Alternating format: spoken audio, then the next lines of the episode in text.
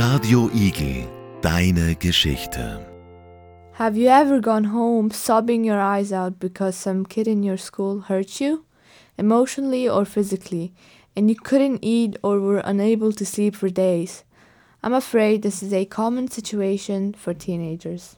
Hello and very welcome to our podcast. We are Zileka, Leah, and myself, Sara.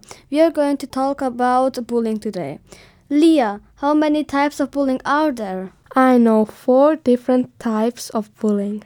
There are verbal bullying, social bullying, cyberbullying, and verbal bullying. So, what is meant with that? Physical bullying means when someone is being hurt, punched, or pushed. It can also mean when someone's personal belongings are getting stolen. Cyberbullying means when someone is insulting someone else in a group chat online or in a game online. Nowadays, we, we use social media a lot. For example, TikTok or Snapchat or WhatsApp. So, this is a common situation. Another type of bullying is verbal bullying.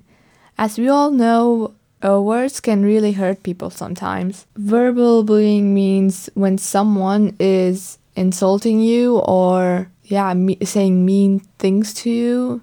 Social bullying means when they don't let you participate in a group or don't let you play games with them. There are a lot of negative effects of bullying. For example, feeling afraid, depression, no sleep, no appetite. So, bullying is really bad and we should do something against it.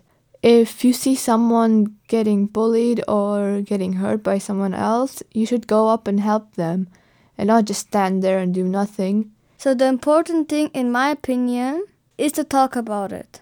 Talk to your teacher um, because of this. Talk to your friends because of this. And talk to your parents about this. Don't be silent, talk about it. So, be nice to each other. Any act of kindness is never a waste. Have a good day. Goodbye.